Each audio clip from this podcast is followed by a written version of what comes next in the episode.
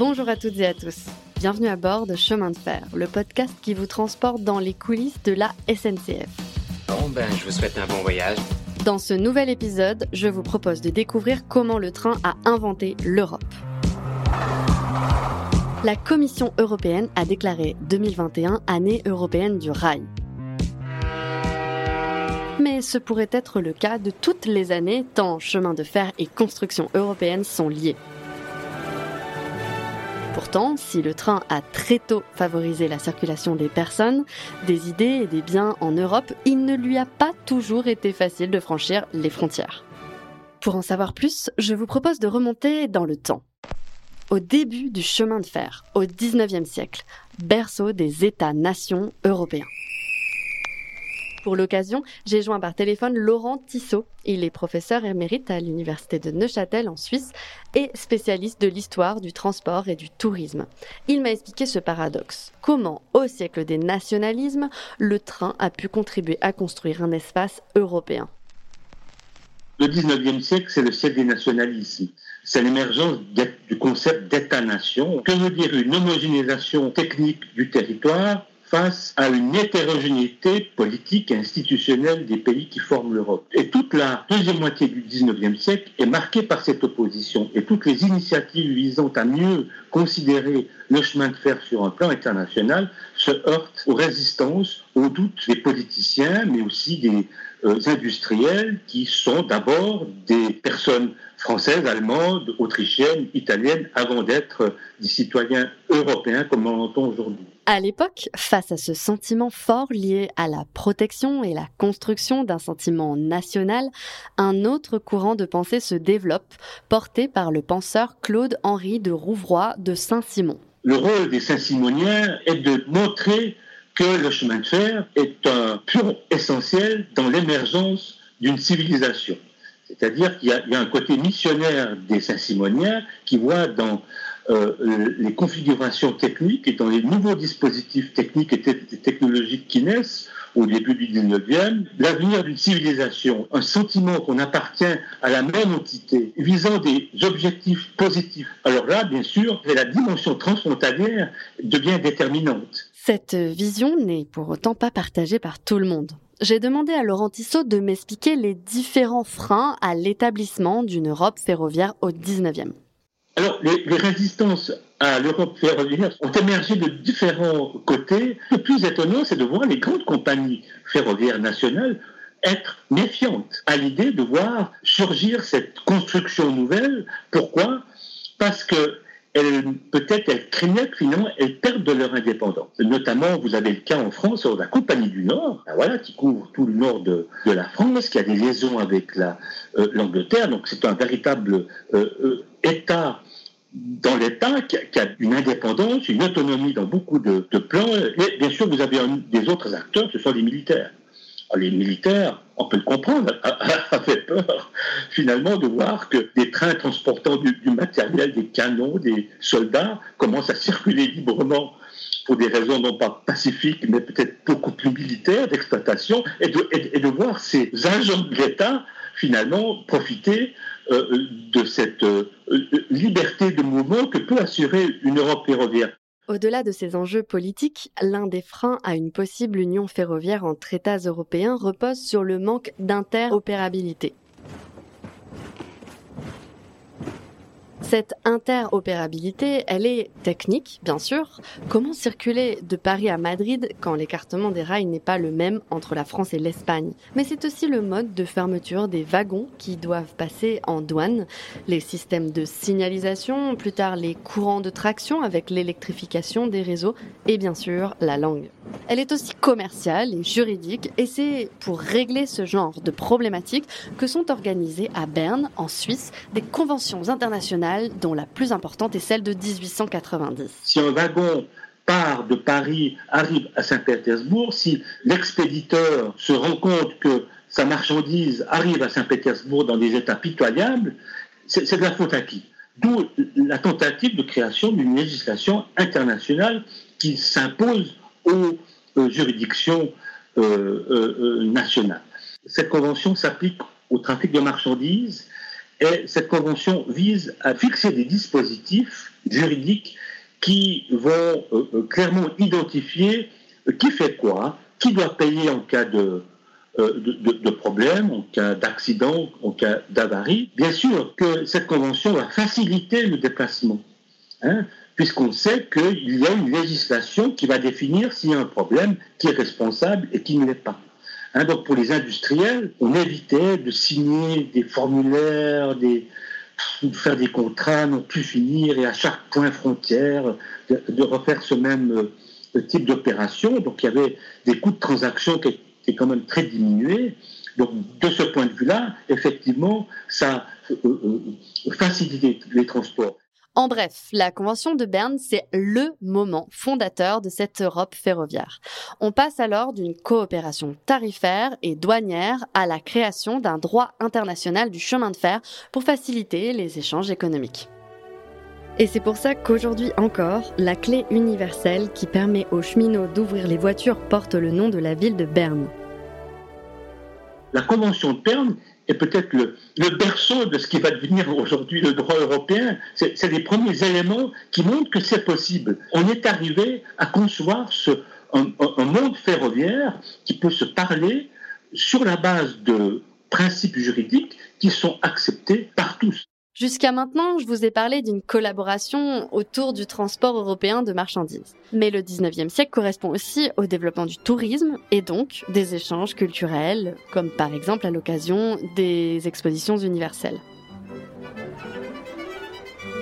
Donc vous avez ces grands événements qui durent plusieurs mois et qui font venir des voyageurs de tous les pays européens. Hein, c'est là où on déploie, on montre le génie national au travers des objets, Hein, des industries. Donc ce sont des grands rassemblements qui attirent des, millions de personnes. Et ces événements, bien sûr, euh, suscitent des réflexions dans les compagnies ferroviaires. Pour les entrepreneurs audacieux de l'époque, c'est une opportunité commerciale à saisir. Mais tout de suite, on voit ces intérêts nouveaux des agences de voyage de s'occuper hein, et d'assurer non seulement le déplacement, mais aussi l'hébergement euh, sur place, de permettre à ces voyageurs d'assister et de visiter ces grandes euh, expositions. Le, tourisme naît de cela. Et là, alors, vous avez des grands exemples en Angleterre avec des agences, notamment Thomas Cook. Thomas Cook a eu l'idée, le génie, de contacter lui-même les compagnies ferroviaires en Angleterre, en France, en Suisse, en Allemagne, en Italie, pour dire, eh voilà, euh, les clients qui seront munis de billets pourront voyager librement et qui, en quelque sorte, vont taper aux portes des compagnies ferroviaires pour leur dire mais nous allons nous occuper de les problèmes euh, majeurs qui suscitent tellement de résistance chez vous, de crainte, nous allons nous en occuper. Donc de la part des grandes compagnies, il y a eu peut-être l'opportunité de voir que ce sont ces intermédiaires qui vont régler les problèmes et qui vont essayer de trouver des solutions pour qu'un voyageur qui part de Paris et qui va à Saint-Pétersbourg ne se heurte pas à, chaque frontière à, acheter de nouveaux billets, à changer de train, etc., etc. Donc le rôle des intermédiaires est absolument déterminant dans la création d'un espace euh, européen où les voyageurs, je parle bien des voyageurs, peuvent se déplacer plus ou moins librement. De retour d'un voyage aux États-Unis, l'ingénieur belge George Nagelmaker importe le concept des voitures Lee et crée en 1876 la CIWL, la compagnie internationale des wagons Lee le rôle de la compagnie internationale des wagons-lits est absolument fondamental dans la vision d'un espace ferroviaire européen, je dirais même mondial. Euh, Nagelmaker veut créer une compagnie qui facilite le voyage. On aura un personnel, on aura des wagons-restaurants. Il est clair que là, avec ce genre d'initiative, on a alors réellement Hein, la réalisation d'une Europe ferroviaire. C'est un espace autonome qui, voyage. Vous, vous, montez dans le train à Londres et vous en redescendez à Constantinople. L'idée, c'était de, hein, d'aller de bout en bout et d'être en mesure aussi de jouir du, paysage que vous pouvez voir. Donc, ce sont des acteurs intermédiaires. Ils, dépassent un petit peu la, la, vision un peu nationale et nationaliste parfois des compagnies ferroviaires. D'ailleurs, quelques décennies plus tard, c'est dans la voiture-restaurant numéro 2419 de la CIWL que sera signé l'armistice, le 11 novembre 1918. Le 11 novembre 1918, à 11h, Les cloches de toutes les villes et de tous les villages de France se mettent à sonner à la volée. Les Français descendent dans les rues et laissent exploser leur joie. Après le désastre de la Première Guerre mondiale, la construction d'une Europe ferroviaire reprend avec la création à Paris, en 1922, de l'Union internationale des chemins de fer. Le but de l'UIC est de faciliter le trafic international en encourageant la standardisation des systèmes ferroviaires. Au lendemain de la Seconde Guerre mondiale, le chemin de fer va permettre de se rapprocher de l'idéal d'Union européenne porté par l'un de ses fondateurs, Robert Schuman. L'Europe ne se fera pas d'un coup, ni dans une construction d'ensemble. Elle se fera par des réalisations concrètes, créant d'abord une solidarité de fait. Et parmi ces réalisations, on trouve les TEE, Trans-Europe Express, une initiative de Francis Den Hollander qui dirige la compagnie ferroviaire néerlandaise. Inspiré par les codes du transport aérien pour séduire une clientèle d'affaires, ce sont des trains internationaux destinés à relier rapidement et dans le plus grand confort les grandes capitales européennes. Qu'ils soient français ou scandinaves, italiens, anglais ou allemands, diplomates, hommes d'affaires ou tout bonnement touristes, le voyageur qui parcourt l'Europe découvre dans un réseau ferroviaire aux parfaites correspondances une réalisation tangible de l'unité européenne.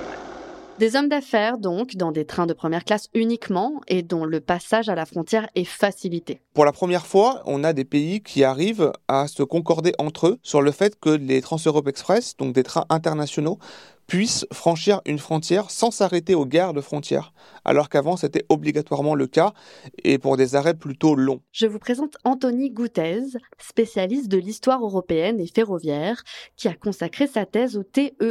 Il revient pour nous sur sa mise en service deux mois à peine après le traité de Rome en juin 1957 il y avait sept pays euh, qui étaient impliqués. Donc euh, les six pays membres de la communauté économique européenne, c'est-à-dire donc euh, les trois pays du Benelux, donc Belgique, Luxembourg, Pays-Bas, la France, l'Allemagne de l'Ouest et l'Italie, auquel s'est rajouté donc la Suisse. Et le, traité de Rome a permis donc la conceptualisation et l'évidence même en fait du, service Trans-Europe Express sur une échelle continentale, ce que la communauté économique européenne voulait créer en fait tout simplement. Il faut rappeler aussi que tout le chapitre 7 du traité de Rome concerne les transports, qui, qui démontre que c'est vraiment un enjeu essentiel pour la, la constitution donc de la communauté économique européenne. Déposée en 1955, la marque internationale TEE e est au service de cet enjeu pour créer un espace commercial et politique commun. Selon le règlement, le label est accordé sur des critères examinés par un comité basé au siège de l'organisation à Utrecht.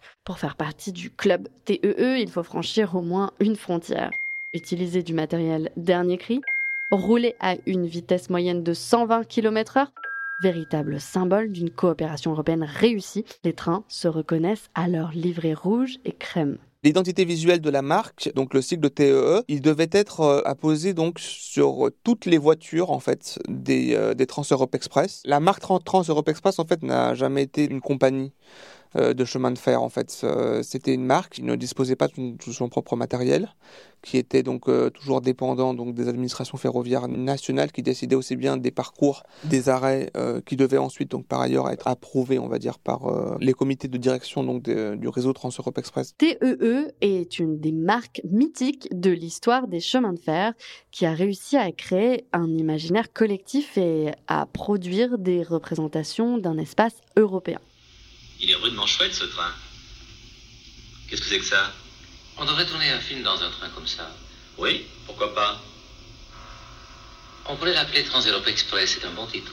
Alors le film d'Alain Grillet, donc euh, sorti dans les salles en 1967, en dit beaucoup en fait sur l'imaginaire collectif du Trans-Europe Express. Déjà c'est assez étonnant en fait, on va dire qu'il y ait un film comme ça qui prenne le nom de Trans-Europe Express. Il y a très peu en fait de films qui ont repris euh, des, marques de train. On pense aux morts dans l'Orient Express d'Agatha Christie, mais je veux dire c'est assez marginal, c'est assez rare. Et il y avait toute une conceptualisation en fait de l'offre euh, ferroviaire Trans-Europe Express qui partait en fait déjà dès la gare de départ avec ces magnifiques affiches que l'on pouvait trouver, ces gravures en fait qui indiquaient le, confort euh, unique et extrêmement élevé pour l'époque, dont bénéficiaient donc les rames Trans-Europe Express. Et puis d'autre part, donc la rapidité des trains avec un temps de parcours assez, euh, assez révolutionnaire pour l'époque, on va dire ça comme ça. Donc il y a tout cet imaginaire-là et aussi un, effort constant porté sur le confort. Et ça, on le voit bien dans le film d'Alain Robe Grillet, notamment donc en des premières scènes du film, en fait, il, il veut faire baisser le store, en fait. C'est un store électrique, en fait. Donc il, il est assez étonné qu'il y ait un store électrique comme ça qui, qui descende. Enfin, aujourd'hui, on est totalement habitué à ça, mais enfin, à l'époque, c'était totalement une, nouveauté qui impressionnait donc les passagers. Et pour dire aussi tout le luxe, en fait, qu'il y avait, enfin, il était fréquent qu'il y ait de la moquette, de la moquette épaisse, dans les trains euh, des, des, des, portes en diamant. Donc les TEE ont connu leur âge d'or dans les années 60 et 70. La marque est restée présente dans l'imaginaire collectif même après sa disparition. Après plus de 30 années de service, ils ont ouvert la voie à nos Thalys et Eurostar. Qu'elles soient exploitées par les chemins de fer français, allemands, italiens, suisses, hollandais, belges ou luxembourgeois, ces rames automotrices ont été créées dans l'intérêt de tous ceux qui ont à se déplacer rapidement à travers l'Europe occidentale. Elles ont ainsi sensiblement amélioré les relations internationales, aussi bien dans le domaine industriel et commercial que sur le plan culturel.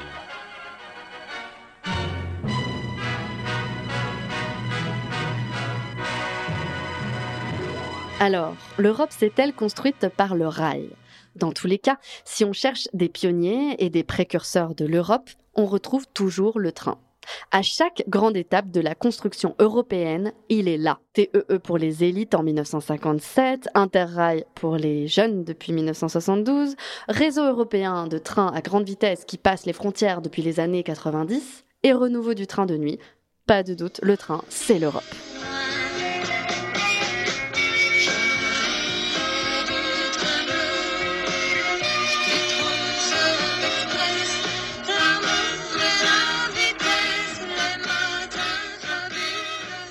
Retrouvez chaque référence citée dans cet épisode dans sa description. Merci pour votre écoute. Vous pouvez nous laisser un avis et des étoiles sur Apple Podcast. Chemin de fer, c'est le podcast qui sillonne l'histoire et les quiz de la SNCF, à retrouver sur toutes les plateformes de streaming. À bientôt!